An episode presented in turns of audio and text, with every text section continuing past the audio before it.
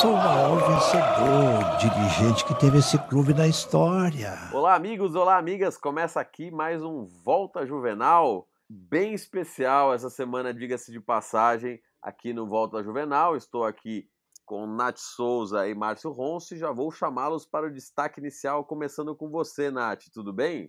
E aí, Marcel, bom dia, boa tarde, boa noite para a galera que está ouvindo. Meu destaque inicial, mais uma semana, com certeza vai ser para o Luciano. Baita presente que o São Paulo recebeu esse ano. E aí, Márcio Ronce, como estão as coisas? Tudo bem com você? Fala, Marcel, tudo bom, Nath? É, o meu destaque vai para o Reinaldo, né? Eu que sou um crítico contundente do Reinaldo, eu não escondo isso, mas ele tá mais uma vez aí calando a boca, a minha, que continue assim, e deu assistência até de lateral nesse último jogo. Sensacional. Estamos falando de São Paulo 3, Bahia 1. Né? No podcast passado a gente estava na dúvida se seria capaz o São Paulo de furar a retranca do Bahia, e foi capaz. 3 a 1 2 do Luciano, teve gol do Arboleda. Estamos felizes aqui no podcast, mas a gente está feliz de verdade porque temos um convidado especialíssimo aqui com a gente essa semana. É até complicado fazer um resumo sobre a carreira dele, senão a gente precisaria de mais uns dois, três podcasts aí, ô Ron Sinati. Mas vamos lá. Eu vou perguntar diretamente para Eduardo Afonso. Três perguntas, já vamos falar do tricolor, três perguntas que resumem um pouco a carreira. Edu Afonso, com todo o respeito que eu lhe devo, quantos anos de vida? Tudo bem, Marcel, Márcio, Nath, Grande prazer estar com vocês aqui no Volta Juvenal. De vida 51 a caminho dos 52. Maravilha. E quantos anos de carreira? De carreira a caminho do 34. Número 30. Comecei muito cedo, comecei com 16, não, 35, porque eu comecei com 16 para 17, 35 anos. Última pergunta. Quantos de São Paulo? Então, 22, é, dois, depois uma parada em 2000 para cobrir o Corinthians e de 2001 para cá são Paulo direto, o que me orgulha muito, me honra muito, né? Porque sinto, sinto o CT e o Morumbi como minhas segundas casas, né? Tirando a minha casa, tanto que eu até mudei e moro próximo ao CT para facilitar a minha vida. Sensacional. Sabe, sabe pouco de, de São Paulo, o, o nosso convidado Eduardo Afonso. Muito obrigado pela sua presença, é um prazer, uma grande honra falar com você. Vou começar já perguntando, Edu, então, que a gente começa falando sobre essa vitória contra o Bahia e o São Paulo numa situação, não vou dizer que não se encontrava faz há muito tempo, porque 2018 chegou a liderar o campeonato, mas no momento em que, perto da liderança e com jogos a menos a fazer, é um momento bom depois de momentos um tanto quanto oscilantes aí com, com o Diniz. Você acha que o São Paulo tem força pensando em enfrentar Flamengo, Palmeiras e Galo, uh, que tem elencos superiores? Você acredita nessa superioridade desses elencos dos adversários? O São Paulo chega como na, na briga para esse brasileiro agora, o Edu? Então, Marcel, é, para mim foi assim, uma vitória de extrema importância, não, não só pelo fato de, de ter encostado no Galo, que o São Paulo vinha com, com dificuldade quando jogava com times que jogam como o Bahia, né? E ele vai ter uma sequência agora de times mais ou menos nessa situação na tabela, né? Ele vai ter o Goiás nessa quinta-feira, depois o, o, o Sport e o Botafogo, e o Corinthians, que também não está lá essas coisas. Então são quatro times aí que talvez o Corinthians, pela, pela tradição, pela rivalidade, até agrida um pouco São Paulo, mas são três times que vão vir jogar muito muito fechados, vão exigir muito de São Paulo que, o, que o, que o futebol que o Diniz pratica e gosta é, não é muito legal, não é muito compatível. O São Paulo sendo atacado por times iguais ou superiores, eu acho que, na minha opinião, ele rende melhor. Ele tem tido bons resultados contra esses rivais que você citou aí na, na briga pelo título. Eu acho, cara, que o São Paulo tem condições é, nas duas frentes, cara. Copa do Brasil e, e, e Campeonato Brasileiro. Eu tinha um pouco de receio na Copa do Brasil, porque mata-mata tem sido algo no aspecto psicológico muito difícil para o São Paulo nos últimos anos, né? Até contra times bem bem desconhecidos ou pouco conhecidos, né? Ainda mais você pega um Grêmio, que é um time copeiro, tudo mais. Mas quando passa pelo Flamengo, eu acho que dá uma reviravolta, tira um peso, talvez, de, das suas costas desse aspecto psicológico, de meio que dar uma amarelada nos mata-mata nos últimos anos. E no Campeonato Brasileiro, é, São Paulo está muito regular, cara. Eu acho que regularidade pode premiar. São Paulo está 14 jogos sem perder, 7 vitórias, 7 empates, desperdiçou alguns pontos bobos aí, né? Se a gente for fazer aí uma, uma, uma, lista de pontos que ele poderia ter ganho no Morumbi, ele podia estar tá aí já com uns 3 ou 4 pontos de vantagem. Eu acho que essa sequência agora desses quatro jogos antes do Galo, que aí sim vai ser um jogo decisivo, essa sequência ela vai meio que definir qual será o papel do São Paulo é, no Campeonato Brasileiro. Se será de de, de brigar pelo título ou se será de brigar só pela Libertadores. Perder muitos pontos nesses quatro próximos jogos pode custar, na minha opinião, é, uma chance de conquista do brasileiro. Nath, passa a palavra para você. Perguntas aí para o nosso querido Eduardo Afonso. Eduardo, boa noite, seja muito bem-vindo. Eu acho que a pergunta né, principal, já que o nome do nosso podcast é Volta Juvenal, e só explicando rapidamente a Volta Juvenal, porque nós simpatizamos com o Juvenal porque ele foi uma figura importante tanto para o bem quanto para o mal do São Paulo. Eu queria que você resumisse rapidamente para a gente como que foi essa relação, é, se você teve uma relação próxima com o Juvenal Juvencio, você viveu ali perto, é, como que era a figura do Juvenal Juvencio pro São Paulo? Pô, Nath, tudo bem com você? É, foi uma, assim, uma pergunta sensacional, porque assim, eu, eu vivi todos os três mandatos do Juvenal ali é, no, no, CT, né? E no Morumbi, enfim. E, embora não fosse próximo ao Juvenal, existiam outros jornalistas que eram mais próximos do que eu ao Juvenal, eu sempre tive uma, uma, uma, uma, um relacionamento bom, profissional, mas bom com o Juvenal. Tanto que uma coisa assim que me marca muito no dia do enterro dele, é, o neto dele veio falar comigo assim, do nada, ele estava cobrindo, né? Ele me parou ali na saída do cemitério e falou: Cara, eu queria agradecer a você pelo respeito e carinho que teve com o meu avô durante todo esse tempo que ele foi presidente, né? E isso me deixou bastante emocionado até na época que o Juvenal foi uma figura é, assim muito acima do que é um dirigente. Né? Ele encarnou um dirigente que eu peguei lá no começo da minha carreira, dirigentes mais folclóricos, mais ligados ao clube, menos é, profissionais, mas não profissionais no sentido do tipo é, profissionais porque são ruins, não, menos profissionais porque hoje o futebol está muito profissional. É, e, e, ele assim teve dois mandatos, na, na minha opinião, sensacionais, os dois primeiros em tudo, né? Ele conseguiu títulos, ele conseguiu boas vendas, ele manteve o São Paulo muito forte politicamente, que isso no futebol brasileiro é extremamente importante, você ser forte politicamente. E o Juvenal era uma figura muito forte politicamente diante dos rivais, diante dos presidentes é, rivais, diante da CBF. Ele conseguiu dar um tapa no Morumbi que estava precisando e mesmo assim ganhou títulos durante boa parte das reformas que ele fez. Ele é o responsável direto, isso eu falo sem nenhum medo, da construção do CT de Cotia tudo que tem em Cotia de bom, que é o CT talvez mais moderno, um dos mais modernos do Brasil, tem a, tem a mão, tem o carinho do Juvenal. E pela manutenção do CT da Barra Funda em determinado ponto da sua gestão como o melhor do Brasil.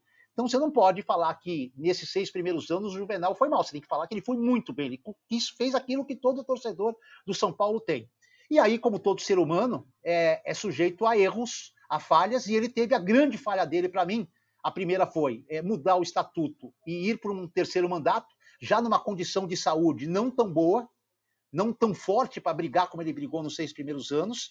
E mais, o segundo erro foi, e aí o erro, esse segundo erro, talvez um erro por falta de opção, foi indicar o Aidar como seu sucessor, trazer um presidente que foi muito vitorioso na sua época, mas que estava afastado do futebol, que estava afastado do que é a condução do futebol nesse momento, que vivia ainda é, de fatos de quando foi presidente há 20 anos, 30 anos.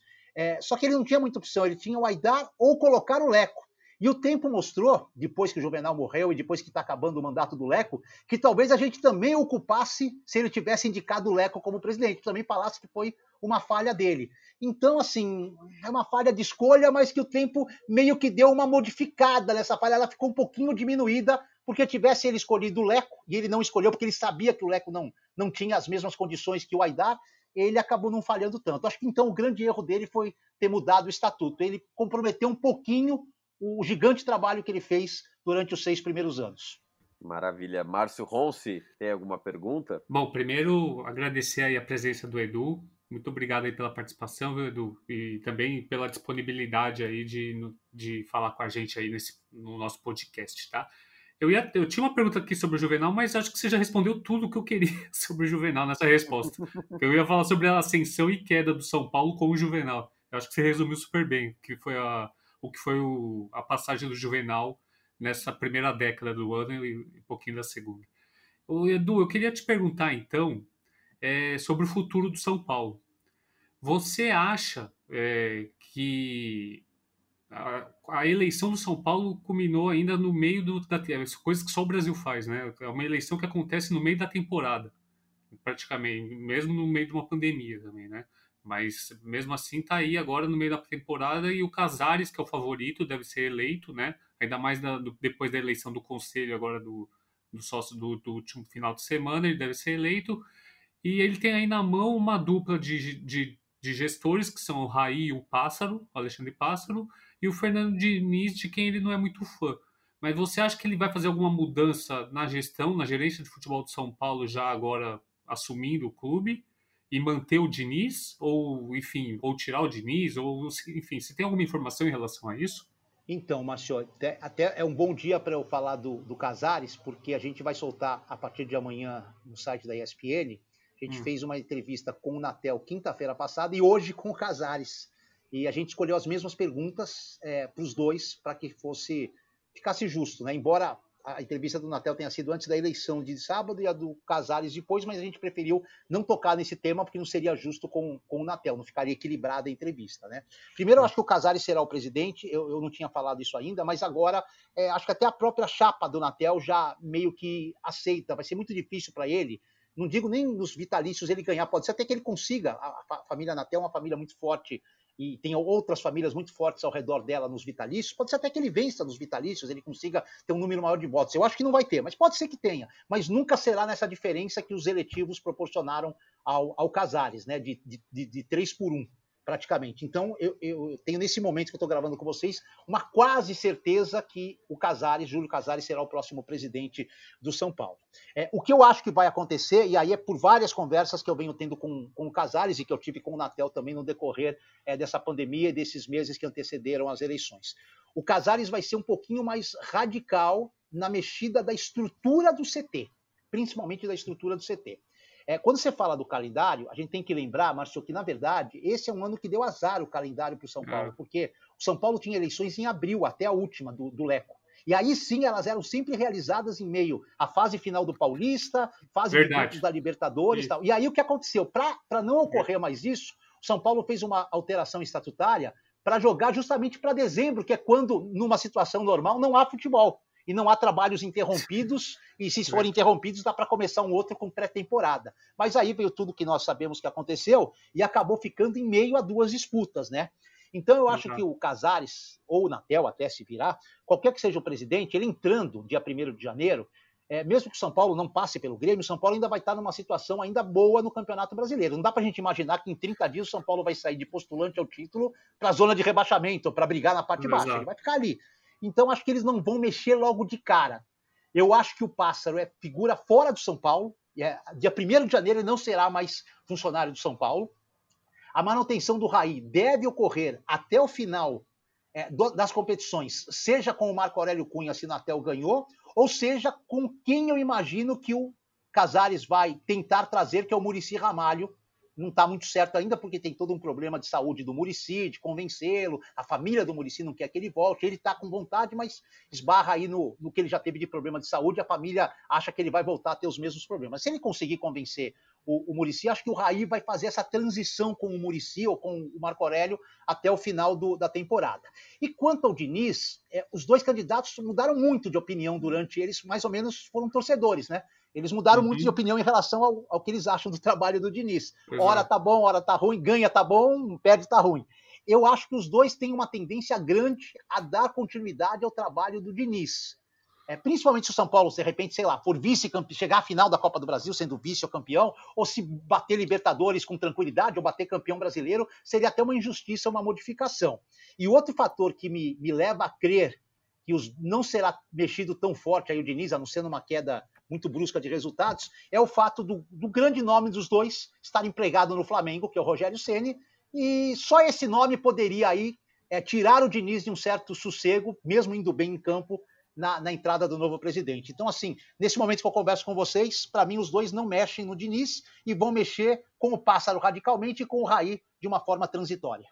Só um complemento, tá, Edu? Aí, aí, de qualquer forma, o São Paulo meio, a política do São Paulo meio que não tem oposição, né? Então, mesmo Casares eleito, por exemplo, o Marco Aurélio Cunha, que hoje está com o Natel, pode vir a ser um nome possível para uma gestão do Casares? Ou, você acha isso, isso Ah, eu, eu acho que não, eu acho que não.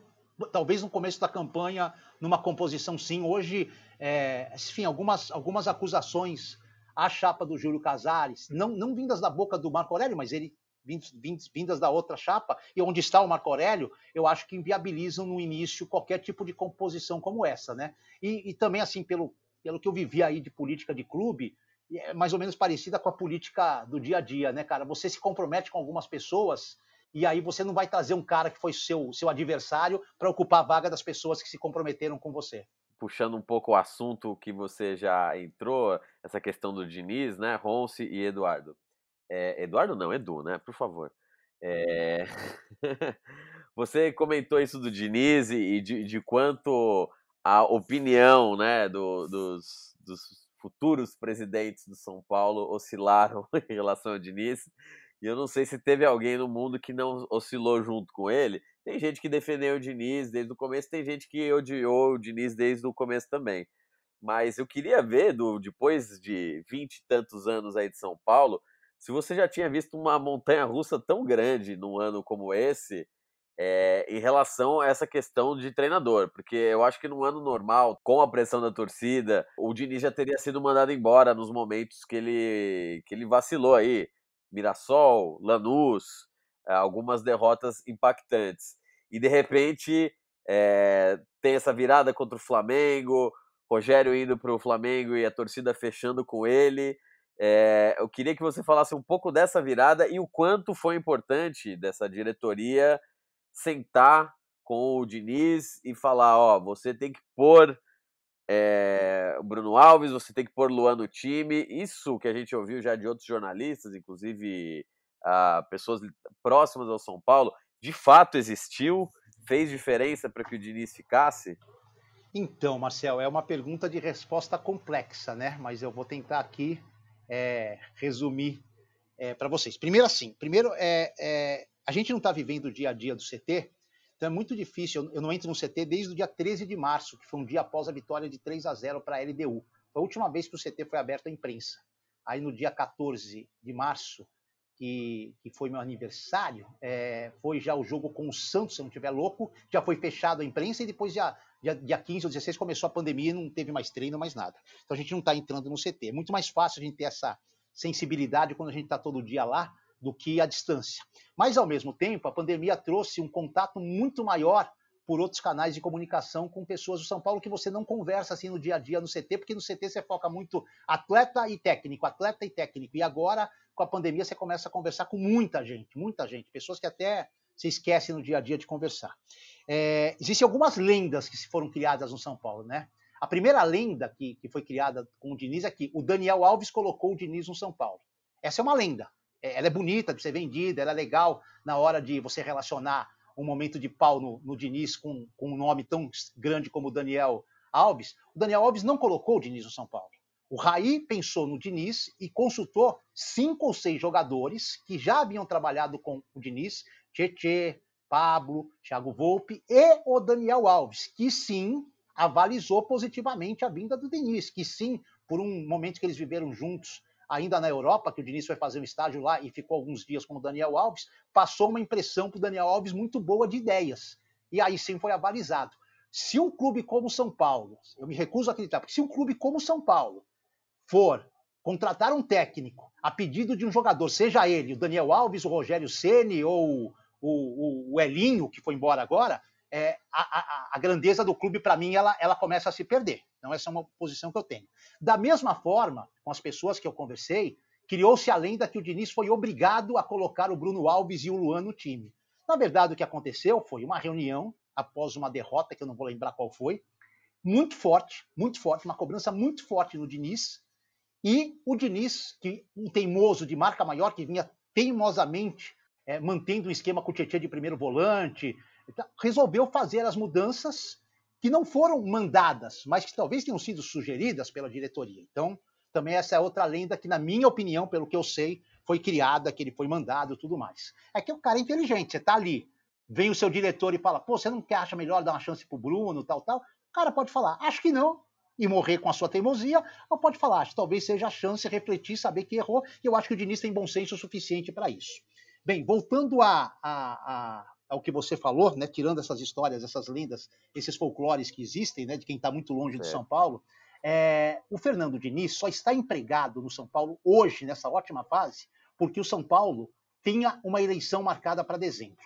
E não havia nomes para serem contratados quando da queda, talvez da queda do Mirassol ainda houvesse uma possibilidade, comecinho do segundo semestre, podia ser que algum técnico aí aceitasse um contrato de seis meses, mas técnico abaixo do Diniz, não, não pense em nomes grandes, nem estrangeiros, que nenhum estrangeiro vem para o Brasil para fazer um trabalho de seis meses, nem nenhum técnico grande aceita um trabalho de seis meses. É, Aí seguraram o Diniz, acharam que foi tipo, ah, não, aconteceu, baita azar, falha, caramba, uma das maiores um dos maiores vexames e tal, mas seguraram. Aí o que veio na sequência foi ficando menor o tempo em relação às eleições. E aí o Raí bancou, mas bancou porque não tinha como desbancar. A questão é essa. Não é que ele, tipo assim, bancou porque ele acreditava piamente que o time ia virar.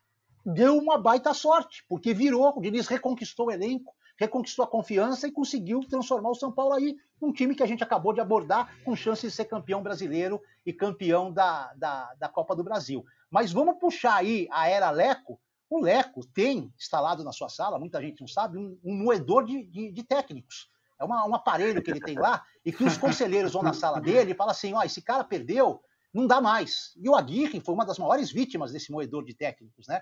E o cara pega, chama o cara, joga o cara no moedor e um abraço. E além do moedor de técnicos que ele tem instalado na sala dele, ele não tem coerência na contratação dos técnicos, né? Vocês podem ver que saiu um, entrou outro na gestão do Leco, um completamente diferente do outro. Então você tem que começar do zero de novo. E é uma troca a cada seis meses em média, do zero de novo. Não é assim, você, você sai o Fernando Diniz, contrata o Rogério Ceni que tem uma alguma coisinha parecida com aquilo que o Diniz faz. Não, você, você sai, sai o Diniz, você contrata o Celso Rotti, que é um retranqueiro. Então começa do zero de novo. Então, cara, o que acontece é isso. É, não foi assim uma benevolência, na minha opinião, uma atitude, é, digamos assim, de visão futura. Olha, vai dar certo. Foi simplesmente o seguinte: faltavam três, quatro meses para acabar o contrato, o, o mandato. O Diniz se mandato embora. Teria que pegar ou um interino, ou um iniciante, ou um forasteiro, ou um cara que está por baixo e ia usar o São Paulo para tentar se promover. Podia dar certo. Como não podia, os caras preferiram não fazer isso, bancaram o Diniz e vamos falar, fizeram, acabaram fazendo certo. O Diniz está aí conseguindo recuperar. Obviamente que tem um pouco de mérito do que o Diniz apresenta no dia a dia lá no CT, que hoje eu não acompanho, mas acompanhei durante muitos meses. Obviamente que os caras também pensaram, não, para trocar por um aventureiro, vamos manter o Diniz, que o Diniz é um cara que pelo menos tem uma ideia de jogo, tem uma. Pode, você pode gostar ou não gostar, mas o cara tem uma ideia. Agora, é, se fosse a eleição ano que vem, o Diniz tinha rodado já há muito tempo. Covid protegeu o Diniz, o acaso de não ter é, ninguém muito interessante para ser contratado é. também, proteger o Diniz, e no fim as coisas foram dando certo. É Porque, Não sei se vocês concordam, não sei se deve ter debatido em outras edições do podcast, quando o Diniz estava realmente numa situação. Eu mesmo, que sou até um defensor do Diniz, eu cheguei a perder um pouco a esperança em determinado momento, principalmente naquele jogo, naquela semana perdeu da LDU de 4 a 2 e foi mão do Brasil. Eu falei, acho que não vai conseguir mais recuperar e recuperou. Mas você deve ter debatido aqui, mandar o Diniz embora e trazer quem? Vocês devem ter debatido entre vocês e não deve ter chegado a nenhum Essa nome. É pergunta, vocês né? não devem ter chegado Sim. a nenhum nome que pudesse assumir por quatro, três meses. Sem dúvida. Esse é o grande nome. A gente tem visto isso em outros clubes também, que é o momento que é o, o tampão, né? Por, por, conta dessas eleições, chega aquele momento que não dá mais certo, você fala, e aí? Vale a pena trocar alguém agora? Ninguém quer mais os mesmos, quer só querem novidade, né? É o, é. o estilo de jogo para frente que o Diniz implanta também. Exatamente. Nath, você teria aí as perguntas do internauta? A gente abriu é, a nossa caixa de perguntas aí quando soubemos né, da participação de, do Edu. Foram várias, mas eu selecionei duas, tá? A primeira, Eduardo, é como setorista de São Paulo, qual a cobertura mais importante que você fez do São Paulo? Qual para você foi a cobertura mais importante da sua carreira? Então, é, é, é, durante as lives que eu fiz aí na pandemia, muitos me perguntaram. É, em termos de relevância, relevância, a minha maior cobertura foi a final da Libertadores contra o Atlético Paranaense. E aí eu explico. É, eu não fui ao Mundial do Japão porque aquele ano do Mundial do Japão eu fiz um transplante renal e eu fazia hemodiálise, e eu não podia ficar afastado do hospital, eram três vezes por semana hemodiálise, eu não podia ficar afastado do país tanto tempo como São Paulo ficou lá. então acabou, acabei não indo fazer o Mundial. Então se tornou a cobertura mais importante em termos de relevância a conquista do Tri da Libertadores. A que mais, a que mais assim eu acho empolgante é, é, é a conquista do Brasileiro de 2008, porque não teve um jogo único, foi uma, uma arrancada é, excepcional do São Paulo, que ninguém acreditava para o tricampeonato, e eu, em 2008, por uma coincidência, eu fiz todos os 38 jogos do São Paulo. Não teve nenhuma, nenhum final de semana que eu estava de folga, o São Paulo jogou e eu não trabalhei. Eu trabalhei nos 38. Então, cara, aquela conquista, pô, foi uma conquista assim que, que mexeu muito com o meu lado profissional, porque eu vi desde o desacreditado São Paulo até aquela final louca, aquele jogo final com o Goiás, com troca de, de, de árbitro nas vésperas, ingressos da Madonna e tudo mais. E, obviamente, a mais gigante, porque poucos repórteres poderão fazer uma, uma cobertura como eu fiz, porque isso jamais vai acontecer, ou se acontecer vai demorar muito tempo, foi o jogo em Barueri do centésimo gol do Rogério Ceni, porque eu fico pensando assim, quem estava lá aquele dia viu. Quem não estava, jamais ou muito dificilmente vai ver um goleiro marcar 100 gols pelo seu time, sendo que o centésimo será diante do seu principal ou um dos seus maiores rivais. Então, essa para mim é muito marcante também. A segunda, Edu, foi de um torcedor que é muito seu fã, ele te acompanha há muitos e muitos anos, é o Gerson. E ele mandou a seguinte pergunta: Como torcedor declarado da Lusa, eu queria saber de ti como você vê a situação da portuguesa hoje e qual foi a visão do torcedor Eduardo Afonso naquele 2013, tirando o dever de jornalista. Boa pergunta do Gerson. Normalmente as pessoas, quando perguntam de portuguesa num, num, num assunto São Paulo, perguntam do 7 a 2 para mim como é que eu me comportei no 7 a 2 é, Foi um dos dias que eu mais trabalhei na minha vida e não deu nem para curtir muito a, a vitória. Ô, Edu, não, não, fala isso, que a Nath acho que nem era nascida ainda, só a gente tá viu bom, isso. Nath, só... dá, dá, dá, um Googlezinho lá que você vai ver 7x2 a Luzão pro São Paulo. Tá? Beleza. Você não, você não perdeu nada. Eu vou falar, eu trabalhei tanto aquele cara. O trabalho começou no sábado depois do jogo, acabou na segunda-feira com a dispensa de todo mundo, né? O Sim, o preparador físico, o diretor. É o caso das, das, das foi, laranjas uma, podres, né? É, foi uma rapa que aconteceu lá no, no CT. Trabalhei demais. Mas vamos lá, respondendo o Gerson, então. É, bem, a portuguesa eu vejo assim: a portuguesa não voltará, por mais que, se, que façam coisas, não voltará mais a frequentar a primeira divisão do futebol brasileiro. Eu acho que com esse início de reestruturação esse ano, é, um bom, uma coisa legal assim para acontecer nos próximos 10 anos é, é, a portuguesa chegar à Série B. E eu acho que assim, ela ficar entre os 40 times do Brasil, uma posição muito honrosa porque a questão não é só, é diferente de quando ela estava na primeira divisão, principalmente lá na década de 80, 90, até o começo dos anos 2000, quando ela começou a, a ir e voltar, porque os clubes não eram tão profissionais, então ela conseguia, é, por ser um clube de São Paulo, competir de igual para igual, conseguia grandes contratações tudo mais, tinham abenegados, né? não era profissional o negócio, era tudo na base do abenegado, do cara que colocava dinheiro. Como o futebol se profissionalizou muito nos últimos 20, 25 anos, em tudo, né? Estrutura de CT, estrutura de estádio, é, dirigentes profissionais, a portuguesa não fez isso. Ela, pelo contrário, ela, em vez de profissionalizar, ela retrocedeu. Ela começou a botar gente cada vez mais ruim, cada vez mais ruim, cada vez menos profissional. Então, é, essa, essa diferença que era grande, mas não era gigante, virou assim uma diferença gigante hoje para São Paulo, para Corinthians, para Palmeiras, para Flamengo, para Grêmio, para Inter. Então, hoje não dá para imaginar mais a portuguesa é, num curto período, num médio período de tempo, disputando Série A. Talvez se chegar à Série B, e aí, quando tiver na Série B, sei lá, cada dois, três anos, bate na Série A, tipo América de Minas, Havaí, bate, disputa um ano, volta para a Série B. Agora, hoje a nossa realidade é sem divisão, rezando para ganhar essa Copa Paulista, que até montou um time bem superior a quase todos os demais, para ir para a Série D, disputar essa Série D o ano que vem, que é o final do centenário, tentar subir, escalar em Série C e quem sabe daqui a uns 5, 6 anos está na Série B. E a outra questão do Gerson foi sobre é, 2013. É, foi até engraçado, porque eu entrei de férias assim que acabou o campeonato e, e eu custei acreditar, quando recebi a notícia de férias a primeira vez, eu falei, ah, isso deve ser lorota, não, não vai rolar. E aí, cara, o que aconteceu foi é, a queda, né? Todo aquele protesto e tudo mais. Eu, particularmente, não participei de nenhuma matéria investigativa, porque eu cobri o São Paulo, então não participei. Eu falei com alguns colegas de outras emissoras até na época é, sobre, sobre isso, o que aconteceu, o que, que eles tinham tudo mais, e assim, a maior das respostas que eu recebi foi, se nem o Ministério Público conseguiu ir até o fim, o que dirá nós, pobres jornalistas? Então, acho que isso mais ou menos explica aí o que aconteceu, né? Acho que ainda um dia alguém vai contar a verdade. E essa verdade não exime a portuguesa de culpa. Talvez exima a entidade, mas não os dirigentes que lá estavam.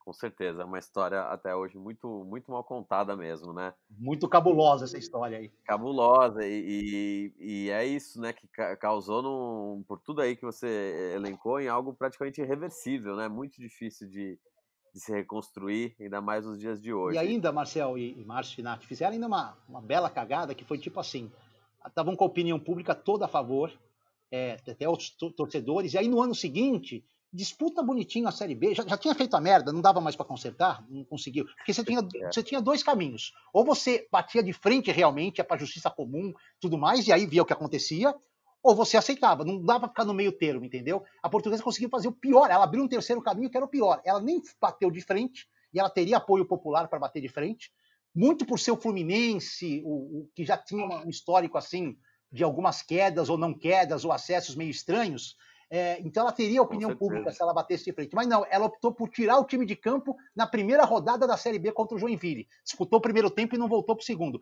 Cara, isso foi a morte dela, porque se a CBF tinha alguma intenção de, tipo, digamos assim, ó, vamos ser condescendente com a portuguesa, ela foi meio prejudicada, vamos, vamos ver se ela sobe esse ano para dar. Ali ela perdeu a, a, a razão com a CBF, com a Globo, com tudo mais, e ali ela virou. Ali ela morreu, entendeu? Ali ela morreu quando tirou o time de campo. O Edu, eu sou. A gente tá falando aqui de mandato tampão, né? Eventualmente para treinador. eu estou no mandato tampão, né? Porque o, o oficial apresentador âncora do programa é o Claudião, que está ausente aí a trabalho, diz ele a trabalho, né? Sim. A gente não sabe. Ele, ele me é contou essa verdade. história, ele me contou essa história. E mas o Claudião obviamente deixou uma pergunta para você. Vamos ouvir a pergunta agora. Fala pessoal do Volta Juvenal, aqui é o Claudinho Shoa. Eu continuo ausente, e queria muito estar participando do programa de hoje com a participação do Edu Afonso. Edu, valeu pela participação, muito obrigado. A gente gosta muito do seu trabalho. E eu queria deixar uma pergunta para você. Queria saber, Edu, qual é o jogador mais gente boa que você já teve contato do São Paulo? Aquele que não importa com, com o empresário, que não liga muito para as redes sociais, que senta do lado, faz aquela resenha, bate um papo, tá bom? Conta aí pra gente, Edu. Valeu. Bem, Claudio, um abraço para você. Lamentável você não estar tá aqui com a gente, essa história de viagem pelo Caribe aí e tudo mais. Mas beleza, a gente entende. É lógico, muito melhor estar tá no Caribe do que estar tá aqui fazendo um podcast. Mas valeu pelo convite. É, então, cara, assim, mais gente boa, assim, é, depende muito. Por exemplo, o Rogério Ceni era um cara que não era gente boa. Mas eu tinha, tive assim com ele uma. Porque eu peguei ele do começo ao fim da carreira, do começo. A gente tinha conversas muito inteligentes. Era um cara bom para você conversar, numa concentração fora de São Paulo. Aqui, a gente fica sempre hospedado, ou quase sempre, no hotel de São Paulo. Então eu gostava muito de conversar com o Rogério. Porque o Rogério sempre tem uma visão muito macro das coisas, sabe? Não fica no ganhou, graças a Deus, perdeu, a bola não entrou, sabe? Ele tem ele tem inteligência suficiente. A gente conversava muito de música, ele é roqueiro que nem eu, gosta de bandas que eu gosto, enfim. É, mas assim, gente boa mesmo, cara, passaram muitos caras. Eu tenho até amizade com alguns até hoje, né? Por exemplo, dois moleques que eu tenho assim muita amizade, chamo de moleques porque eles eram moleques na minha época, hoje são é, já quase, quase, quase vovôs. O Fabiano, genro do Lucha, Fabianinho, e o Sidney, técnico de futebol. São dois caras assim que, pô, vi subir, tudo mais. Então a gente hoje conversa, hoje mesmo eu conversei com o Fabiano sobre a entrevista do Arboleda antes da entrevista, ele é muito amigo do empresário do Arboleda, peguei informações com ele e tudo mais. São caras assim que moram no meu coração, mas eu não queria fazer nenhuma injustiça assim. Então eu vou, eu vou falar do, do, do, dos caras de hoje, tá? Hoje, caras que eu gosto muito de trocar ideia são o Thiago Volpe, o Igor Vinícius, uh, o Bruno Alves, e, e o Juan Fran, cara. Nossa, o Juan Fran é um cara assim. Eu conversei muito pouco, tive poucas conversas com o Juan Fran, mas é de uma capacidade de entendimento, de ideias e tudo mais. Então, esses caras são muito gente boa. E Boa Praça, hoje, porra, o cara mais Boa Praça do São Paulo hoje chama-se Reinaldo, né, cara? King Naldo, cara. Esse cara é. Reinaldo, Nunca cara, Reinaldo, vocês estavam falando aí, alguém, acho que foi o Márcio, deu destaque do Reinaldo. O Reinaldo, cara, assim, é, eu, eu, eu, reconheço que às vezes ele faz partidas que assim, o cara, que, os torcedores querem matar ele, ele merece. Né? Mas, cara, ele dentro do atual cenário do futebol brasileiro, cara, ele é um lateral muito bom, cara, muito bom. Porque ele tem várias qualidades. Ele é meio fraco de marcação, realmente, tem que ter uma cobertura boa. Mas, ofensivamente falando, é um jogador muito bom. Bom de bola parada, bom de bola rolando, excelente assistente e um cara que contagia o grupo, sabe? É um cara que tá sempre para cima. Eu já viajei várias vezes São Paulo em situação ruim, cara, e o Reinaldo segurou muito a onda do lado psicológico dos caras, assim, em jogos em que o São Paulo precisava ganhar e ganhou muito na base do ambiente que o Reinaldo criou na concentração no vestiário. Eu entendo, às vezes, a birra do torcedor, mas acho, às vezes, ela muito exagerada com o Reinaldo. É, o Edu, só um complemento sobre essa questão do Reinaldo. A minha grande crítica ao Reinaldo é na defesa. No ataque, eu acho ele muito bom e ele prova isso todo jogo, né? A defesa é a questão, não sei nem se é culpa dele, como você diz, né? Tem o sistema defensivo do São Paulo que tem a ver com, com treinamento também, né? Mas é o que fica, é o que fica para torcida, né? É o que aparece mais. É, eu acho isso, cara. Como você tem um cara de muito potencial ofensivo que nem o Reinaldo, é, e que tem assim o, o, dom de bater, ele bate bem na bola. Às vezes ele pega esse, esse, último jogo aí, não sei se foi o último, foi contra o Ceará, ele pegou um rebote ali do lado esquerdo, jogou a bola fora do estádio, jogou bola nem saiu pela linha de fundo. Às vezes ele erra, como todos erram, mas ele tem assim um potencial muito grande, cara. E aí você começa a procurar nos outros times Dá boa, de boa, cara. Que outro lateral esquerdo você encontra com 11 assistências na temporada, com 5 gols, que bate falta? Não encontra, cara. Jogadores são muito mais valorizados pela mídia do que o Reinaldo. Sabe o que, que depõe um pouco contra o Reinaldo? Esse jeito meio é, simplão dele, sabe? Esse, esse simplão dele, dando risada, King Naldo, as brincadeirinhas, isso depõe para a grande mídia contra ele. Se ele fosse um cara talvez mais sério, e não seria talvez o Reinaldo que a gente gosta, talvez colaborasse mais para ele ser mais reconhecido. Mas ele tem realmente problemas de, de, de, posicionamento defensivo que o técnico, que é muito bem pago, tem que saber corrigir. Que excelente explanação. Quem sabe a corneta do Ronce deu uma, né, uma arrefecida, né, vindo de alguém aí que, que vive lá do São Paulo, ainda falou que o Reinaldo é gente boa, que, que acho que, aliás, a gente já fazia ideia, né? É bom saber desses bastidores também. Aliás, a gente ficaria mais horas aqui, mas o nosso tempo está encerrando com o Edu, infelizmente. Então, Nath, eu vou jogar para você fazer uma última pergunta aí pro Edu, porque o Edu precisa, precisa jantar, né, minha gente? Bora. Edu, é o seguinte, nós estamos vivendo num momento que tem um, um, um fator que está estressando muito, não só os São Paulinos, mas os apaixonados por futebol em geral no Brasil, que é o famoso VAR. Né? É, às vezes, como torcedora, eu tenho a impressão de que o, o, os árbitros brasileiros conseguiram demonizar o VAR. O que, que você acha que falta e você acha que existe a possibilidade de melhorar das pessoas que estão por trás desse mecanismo começarem a fazer um trabalho muito melhor? Então, Nath, é, é, eu, eu, sou, eu sempre fui muito a favor, mas aí você falou a frase certa, né? O brasileiro, infelizmente, é duro falar isso, ele consegue estragar a coisa boa, né? O VAR é uma coisa boa para o futebol, uma coisa salutável, né? Você vai acabar com injustiças cometidas por um ser humano que é falhável como um árbitro de futebol. É muita responsa para três caras conduzirem um jogo que, às vezes, numa falha absurda, de, decide uma temporada, entendeu? Você decide um investimento de milhões. Então, você ter a tecnologia ao seu lado, é, eu acho muito salutar, muito legal. O problema é que a arbitragem do Brasil, eu não sei, é, ela não tem. Para mim, a primeira palavra é critério, Nath. Critério. Não há critério aqui.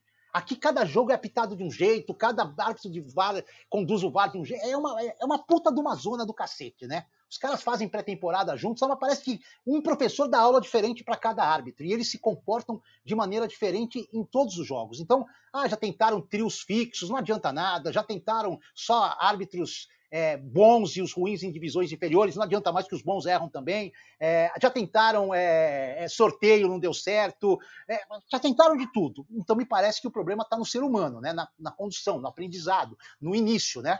Agora, é, Aí, aí vem a característica de cada um. O São Paulo tem sido muito prejudicado? Sim, tem, tem sido. Né? E assim, os dois erros, digamos, mais chamativos do VAR nessa temporada, eles ocorreram contra o São Paulo. Né? Os, talvez três, porque eu estou vendo muita gente dizendo, eu não concordo, mas muita gente dizendo que o Volpe deveria ser expulso no jogo contra o Bahia. É, hoje, aliás, as mesas redondas que eu acompanhei mesmo de férias só falavam isso. Cara, eu fico pensando o seguinte, né? Vou começar com essa jogada do Volpe, né? E o, e o Weber é um cara muito intervencionista. Ele quer ser mais do que o jogo. Então, ele no VAR, ele quer aparecer mais do que o juiz principal. Por isso que ele chamou. Vamos imaginar o seguinte: a situação do Volpe, para resumir bem, que foi a última que está mais quente na cabeça dos torcedores. É, quando o jogador do Bahia cruza a bola, já há um movimento, tanto do goleiro como do atacante, de ir em direção à bola. Entendeu? Então os dois já estão em movimento desde o cruzamento. O Volpe para sair socar, e ele usa as mãos, ele tem todo o direito, é o único jogador que pode usar as mãos em campo, o goleiro. E o atacante do Bahia, que era o zagueiro, na, no caso o Hernando, também indo em direção para tentar cabecear a bola. Quando o Arboleda desvia essa bola, se essa bola tivesse subido e descido na área, e aí o Volpe tivesse saído daquele jeito, acertando a cabeça do Hernando, eu acharia que seria pênalti até caso de expulsão. Mas não, quando o Arboleda desvia, ele tira um movimento que já existe, que é impossível evitar o choque. É dois corpos já indo para o mesmo local e que iam se chocar. E aí eles usam o fato do cara se chocar com a mão contra a cabeça para justificar que o Volpe tinha que ser expulso e que o pênalti devia ser marcado. Eu não concordo. Eu não concordo. Eu acho que é, foi uma jogada é, é, de jogo, de, de acidente, de, de, choque. E que se o Arboleda não cabeceia, o que teria entre aquele choque? Uma bola sendo dividida entre o, o, o Volpe e o Hernando. Bem, dito isso, o que fez o Weber? Porque ele é muito intervencionista, quis participar do jogo. Quis fazer com que o VAR fosse importante para o jogo, porque a vaidade, tudo mais. E aí ele vai e chama o VAR. Os outros dois lances, é, o do pênalti do Ceará, eu sou meio da velha guarda, sou meio raiz, e sou meio bandido, para falar a verdade. Para mim, vale tudo para ganhar um jogo. Eu, se fosse São Paulo, ia pedir lá o bagulho e tudo mais, mas entendo a posição do São Paulo de não brigar por uma coisa ilegal, tudo mais. É bonitinho tal. Se fosse outro time, não sei se teria a mesma situação. Se, se, se faltar dois pontos no final para ser campeão, não sei se os caras não vão se arrepender. Mas enfim, eu sou bandido, cara. Para mim, vale ganhar o jogo de qualquer jeito. Então, tinha que buscar esse negócio. E o lance do Luciano foi um erro que aí faz parte da tecnologia melhorar, Nath. Eu acho assim, a tecnologia ainda tem que melhorar bastante. Mas não adianta você ter a maior tecnologia de extraterrestre se continuar com os caras humanos, árbitros brasileiros ruins, ruins, essa é a palavra, ruins. Eles são tão ruins que quando eles querem, eles apitam bem jogos de Libertadores e fazem essas puta lambança aqui no futebol brasileiro. Enquanto acontecer isso, pode ser aí, pode chegar um disco voador com a maior tecnologia do mundo, o Brasil vai dar um jeito de estragar a tecnologia. Ô Edu, é, uma última, rapidinho aqui, já está encerrando aqui com você, né? Claro, Mas você claro. citou, antes, antes de começar aqui, você falou que estava gravando um Bola da Vez que vai pro ar aí com Arboleda. Isso. E aí eu queria saber se você tem alguma coisa que pode adiantar, dar um, algum spoiler pra gente desse programa aí do Arboleda, que está em descrédito com a torcida há muito tempo, desde que ele posou com aquela foto lá com a camisa do Palmeiras, mas se recuperou nesse último jogo, né? Marcou gol, foi bem no jogo, talvez seja um recomeço dele aí no São Paulo. É, então, a gente, eu estava gravando o Bola da Vez, eu não tenho nem muito. Acho que vai nesse sábado, mas não tenho certeza. Quem puder acompanhar na ESPN, se não for nesse sábado, será no outro. Eu, Plihal, que é o, é o comandante do programa, e o Gustavo Zupac com o Arboleda. É, assim, não vou dar nenhum spoiler aqui, mas assim, vale a pena é, quem acompanhar. E eu sei que o torcedor do São Paulo está magoado, tá? Eu, eu fiquei magoado também quando eu vi o Renan Volante ainda jogando pela Portuguesa, e num jogo do São Paulo com a camisa do São Paulo no, no, no, no Morumbi. Nossa, eu fiquei verdade. magoado. E eu liguei para o presidente da Portuguesa e falei: manda embora, porque não dá. Não que o cara não tenha direito de torcer para o São Paulo, é óbvio que ele tem, ele pode torcer para quem ele quiser, mas você vai lá, fica no seu cantinho, sem camisa, assiste o jogo, torce. Agora, você aparecer e tudo mais, você está defendendo um clube que tem uma rivalidade, por menor que seja, tem. Então, quando o Arboleda veste a camisa do Palmeiras, eu entendo perfeitamente o que o torcedor do São Paulo sentiu. Se eu fosse torcedor do São Paulo, eu teria ficado puto. Eu gosto muito do Arboleda. Eu acho ele, para falar a verdade, talvez vocês discordem de mim e tem todo o direito, eu acho ele o melhor dos quatro. Eu acho ele o melhor dos quatro. Ele joga muito na seleção do país dele. Ele, ele foi o melhor em campo no jogo contra a Argentina, que tinha o Messi, o melhor do mundo em campo. O time perdeu e ele foi o melhor em campo. E ele jogou muito a última partida. Eu acho que dos quatro é o jogador mais completo. Que ele é muito bom em bola aérea, ele, quando precisa dar bicão, ele dá, ele erra menos que os demais. Enfim, mas ele tem esse lado extra-campo que é muito complicado. Então, quem assistir esse bola da vez vai sentir, não sei se é verdade, espero que seja, acredito na palavra das pessoas, que o Arboleda está querendo reconstruir essa ponte de amizade com a torcida do São Paulo. Eu não vou contar de que forma, nem o que aconteceu, mas assim, um dos objetivos do Arboleda talvez tenha até aceitado o convite da ESPN para fazer esse bola da vez, é reconquistar essa confiança. Ele tem mais um ano, quase dois anos de contrato. O contrato dele termina às vésperas da Copa, ele vai estar com mais de 30 anos, provavelmente ele não vai jogar mais em times grandes da Europa, então talvez ele tenha que até esticar o contrato dele por mais um ano para ficar no São Paulo e disputar a Copa pelo São Paulo. Vale a pena, assim, mesmo quem está puto com a Arboleda vai sentir que há um movimento dele em querer reconquistar a torcida. Tomara, eu torço. Convite feito então aí por Edu Afonso, que convite especial, hein? Por Edu Afonso. Edu, sem palavras para agradecer Opa, é a sua disponibilidade, a sua atenção. A gente literalmente estourou os 45 minutos. Não, mas pouquinho, pouquinho, pouquinho. Só... Exatamente, é. estamos nos acréscimos, nos acréscimos é. antigos, que era dois minutos. Hoje acréscimo é nove, é oito. É, esse é, esse é outro absurdo também. também, né? Cada um faz de um jeito. É, então é isso, falta de critério, né? Cada um faz de um jeito. Exatamente. Eu não sei se eu gostei mais de todas as informações e da riqueza de detalhes com que você conta suas histórias, ou do lado Edu Corneta, porque é muito bom ver você também sentando a lenha, vendo o lado torcedor do Edu, e, e, e, é legal demais, foi, foi muito gostoso passar essas horas aí com você, esses minutos aí com você, Edu. Muito obrigado pela sua disponibilidade, sua atenção. E assim, a gente vai pentelhar você para você voltar aqui algumas vezes, viu? Porque eu tenho certeza que todo mundo adorou, viu? Boa. Marcel, obrigado você, valeu por, pela ótima condução. Se você é o reserva, Claudinho deve ser um monstro, né, cara? Comandando o programa. Foi, foi espetacular, foi sensacional. Agradeço ao Márcio também pelo, por toda a estrutura, por entender a situação Legal. aí na hora que eu mandei que talvez atrasasse, a Nath, com quem eu estou falando pela primeira vez, a todos que acompanham o Volta Juvenal. Um abraço para o Claudinho, que não participou. Boas férias, Claudinho. Lembre da gente quando você estiver aí, mande fotos. E um abraço para a galera que acompanha. E sempre que vocês precisarem, estou à disposição aqui. É, para falar de São Paulo, cara, porque assim, não é para falar do meu time de coração, mas é para falar do meu time de profissão. E que, e que, é uma coisa que eu, que, eu, que eu relevo muito. Às vezes as pessoas perguntam, é, vou deixar até como meu destaque final, né? você não torce para São Paulo? Nenhuma vez? Cara, eu trabalho numa emissora de TV que coloca o repórter no ar conforme o time tiver. Se o time tiver no meio da tabela, eu certamente ou não vou entrar ao vivo, vou entrar com um boletim gravadinho e se aparecer alguma coisa mais importante, o meu boletim é o primeiro que cai.